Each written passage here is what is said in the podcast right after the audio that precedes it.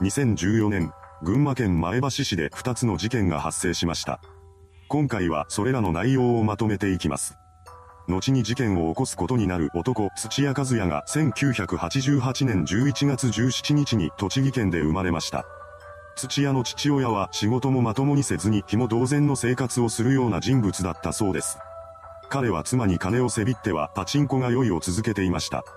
子育ても妻に任せきりだったため、土屋が父親からの愛情を感じることはなかったと言います。母親は家族を食べさせていくために水商売で金を稼いでいたようです。彼女がそのようにして働いているというのに、夫である土屋の父親は外で愛人を作っていました。さらに、妻に対して暴力を振るうようになります。これが決定打となり、両親の離婚が決まったそうです。離婚後の土屋は母親に引き取られました。それからしばらくの時間が経ち、母親は新たに付き合っていた男性と再婚することを決意します。こうして土屋の新たな父親となった男性は生みの父親とは違って優しい人物でした。こうしてようやく土屋親子は幸せな家庭を築いたのです。しかし、時間が経つとそんな環境にも慣れてしまい、いつしか母親が夫に対して持っていた思いやりの気持ちが薄れていきます。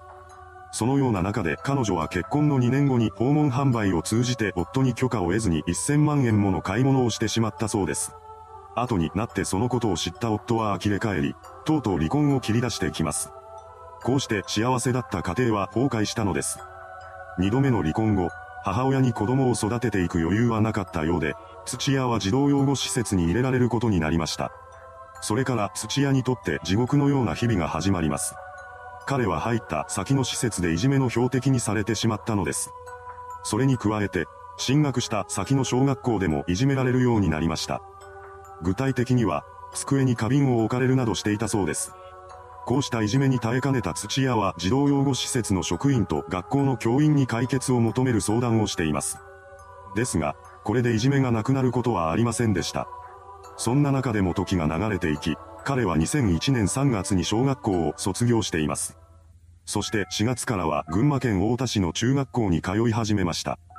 入学後の土屋は野球部に所属したそうですが、そこでも彼はいじめの標的にされてしまいます。一体なぜ土屋はどこに行ってもいじめの標的にされてしまうのでしょうか。その答えは彼自身の行動にありました。どうやら周囲の人々とのトラブルの原因を作っていたのは土屋本人だったらしく、結果としていじめに発展していたみたいなのです。もちろんどんな理由があろうともいじめは良くないのですが、まだ成長の過程にある小学生や中学生にはそんな常識が通じない相手が多くいました。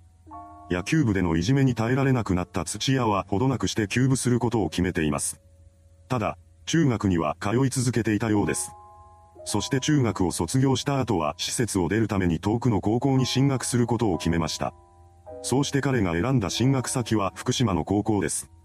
そこに通うため、土屋は祖父母の家に住まわせてもらうことになりました。祖父母の家にはおばも住んでいたのですが、彼女と土屋の関係はかなり悪かったそうです。おばは嫌っている土屋に対する嫌がらせをしていました。それでも、中学時代までとは大きく違う点があります。それは学校でいじめられなくなったということです。ただ、それは土屋が同級生と関わるのを諦めたからでした。そもそも関わらなければいじめられることもないと考えたのでしょう。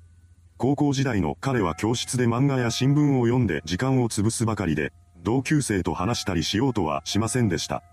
こうしていじめられることはなくなったわけです。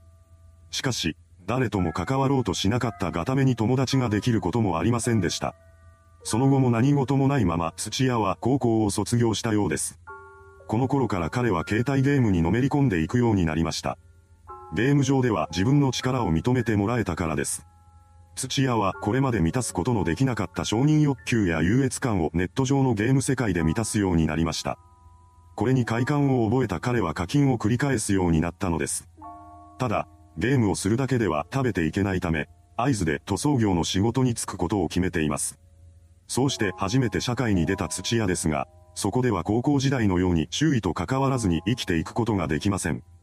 仕事をする上で、嫌でも同僚や上司とコミュニケーションを取る必要がありました。ただ、そうなるとやはり彼はうまく関係を築けずに孤立してしまいます。その上仕事の覚えも悪かったため、入社からわずか7ヶ月で解雇を言い渡されてしまいました。以降は自動車部品工場の工員として働くようになったそうですが、これも長くは続きません。こうして無職になった土屋は2008年頃に唯一の頼れる相手である母親の元を訪れました。当時、彼の母親は群馬県前橋市で暮らしていたようです。そんな彼女の家に転がり込んだ土屋ですが、そこには母親の同性相手も住んでいました。土屋はこの人物とうまく関わり合うことができません。その結果、10日とせずに家を出ていくことになってしまいます。そうして住む家も頼る相手も失った彼は生活保護受給者になりました。そして母親が住む家の近くに家を借りたそうです。これは母親との交流を持つためでした。そのようにして土屋はたまに母親と会う日々を送っています。それから2年ほど経ち、2010年10月からは近所のラーメン屋でアルバイトを始めました。そこで働くことによって月に得られる収入は16万円ほどだったそうです。その後、母親は親の介護のために実家がある福岡に引っ越すことを決めました。そうして再び母子は離れ離れになり、またしても疎遠になってしまいます。前橋市に残った土屋はそれからもラーメン屋で働き続けていました。そして警備会社への就職が決まったタイミングの2014年6月頃に退職しています。ですが、就職先の警備会社では長続きせずに3ヶ月ほどで辞めてしまいました。その後は働くことをやめて部屋に引きこもるようになっています。この時になっても土屋はスマホゲームにはまったままでした。ゲームだけが彼の生きがいだったのです。実際、土屋は生活費を切り詰めてまでゲームに課金しています。ただ、彼には貯金がありませんでした。そうなると、すぐに生活にも限界が訪れます。そこで土屋は消費者金融での借金を重ねるようになりました。そのようにして手にした金の使い道は生活費とゲームの課金だったようです。そんなことを続けていると、たちまち負債額が70万円にまで膨らんでしまいます。しかし、それでも土屋は働こうとせず、消費者金融での借金を繰り返しました。その結果、ついには借金の総額が120万円になってしまったそうです。そこまで来ると生活にも支障が出るようになってきます。10月末に料金滞納でスマホの通信が止められてしまったのです。これを受けた土屋は街中にあるフリー Wi-Fi を使ってゲームをするようになります。走行している間にガスも電気も料金未納で止められてしまいました。この時点で生活費はとっくに底をついていましたし、借金も限度額を迎えていたそうです。食べ物すら買えなくなった土屋は空腹に悩まされるようになります。こうして追い込まれた彼は金を手にするために強盗を計画し始めました。土屋は金を持っていて反撃する力も弱い高齢者を狙うことにしたようです。こうして事件が起こってしまいます。2014年11月10日未明、凶器として使うバールを手にした土屋が前橋市日吉町に立つ一軒家に侵入していきました。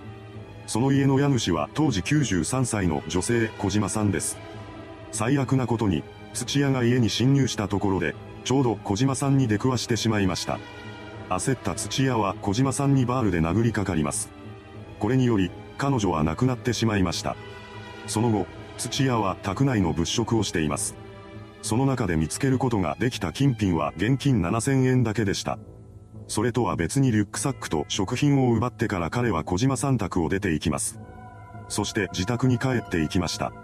そうして犯行を終えた土屋ですが、7000円だけではすぐにまた所持金が底をついてしまいます。再び金を失った彼は2度目の強盗を決意しました。最初の犯行から約1ヶ月後の12月16日午前3時30分頃に包丁を持った土屋が前橋市三俣町に立つ川浦さん宅に忍び込みます。それから彼はトイレに姿を隠し、約8時間後に起きてきた当時80歳の女性 A さんに襲いかかりました。こうして襲撃を受けた A さんは驚きながらも必死の抵抗を見せます。そして自宅にいた当時81歳の夫、種吉さんに助けを求めながら逃げ出したようです。この声に気がついた種吉さんは包丁を手にした土屋が待ち構える部屋に自ら向かって行ってしまいます。こうして二人は鉢合わせになり、種吉さんも襲撃を受けました。彼は A さんのように逃げ切ることができずにそのまま殺害されてしまいます。殺害後、土屋は室内の物色を始めました。しかし金目のものは見つからなかったようです。そこで彼は仕方なく空腹を満たすことにしました。土屋は食べ物を漁り、リンゴをその場で食しています。そして芯を現場に残したまま逃走していきました。その後、通報を受けた警察が捜査に動き出します。逃げることに成功した A さんは全治3ヶ月の重傷を負ったそうです。一方の土屋は第2の犯行から5日後の12月21日に以前の職場であるラーメン屋に忍び込んでいます。彼の目的は食品の窃盗でした。そうして盗みを働いた土屋ですが、その犯行の一部始終が店の防犯カメラに記録されていたようです。そのため彼の盗みはすぐに発覚し、2日後の23日に建造物侵入容疑で逮捕されることになりました。その後、窃盗事件を起こした時に残していった足跡が強盗殺人事件の現場に残されていた足跡と一致することが判明します。そこで警察は土屋に強盗殺人の容疑もかけてさらなる調査を進めていきました。その結果、第2の事件で現場に捨てられていたリンゴの芯に付着していた犯人の DNA が土屋の DNA と一致することが明らかになったのです。これを受けた群馬県警は2015年2月5日までに土屋のことを強盗殺人と殺人、殺人未遂の容疑で逮捕しました。その後彼は裁判にかけられています。2016年7月20日に前橋地裁で土屋に言い渡された判決は死刑でした。これを不服とした弁護側は減刑を求めて控訴するも、そこで新たな展開を迎えることはなかったようです。そのため判決が覆されることもなく、2018年2月14日に東京高裁で控訴が棄却されました。上告審でも結果は変わらず、2020年9月8日に最高裁が弁護側の主張を退けて上告を棄却したことで土屋の死刑が確定しています。いかがでしたでしょうか生活に困窮した男が起こした事件。二人の民間人を殺害して犯人が手にしたものはわずかな食料と現金、そして死刑判決だったのです。それではご視聴ありがとうございました。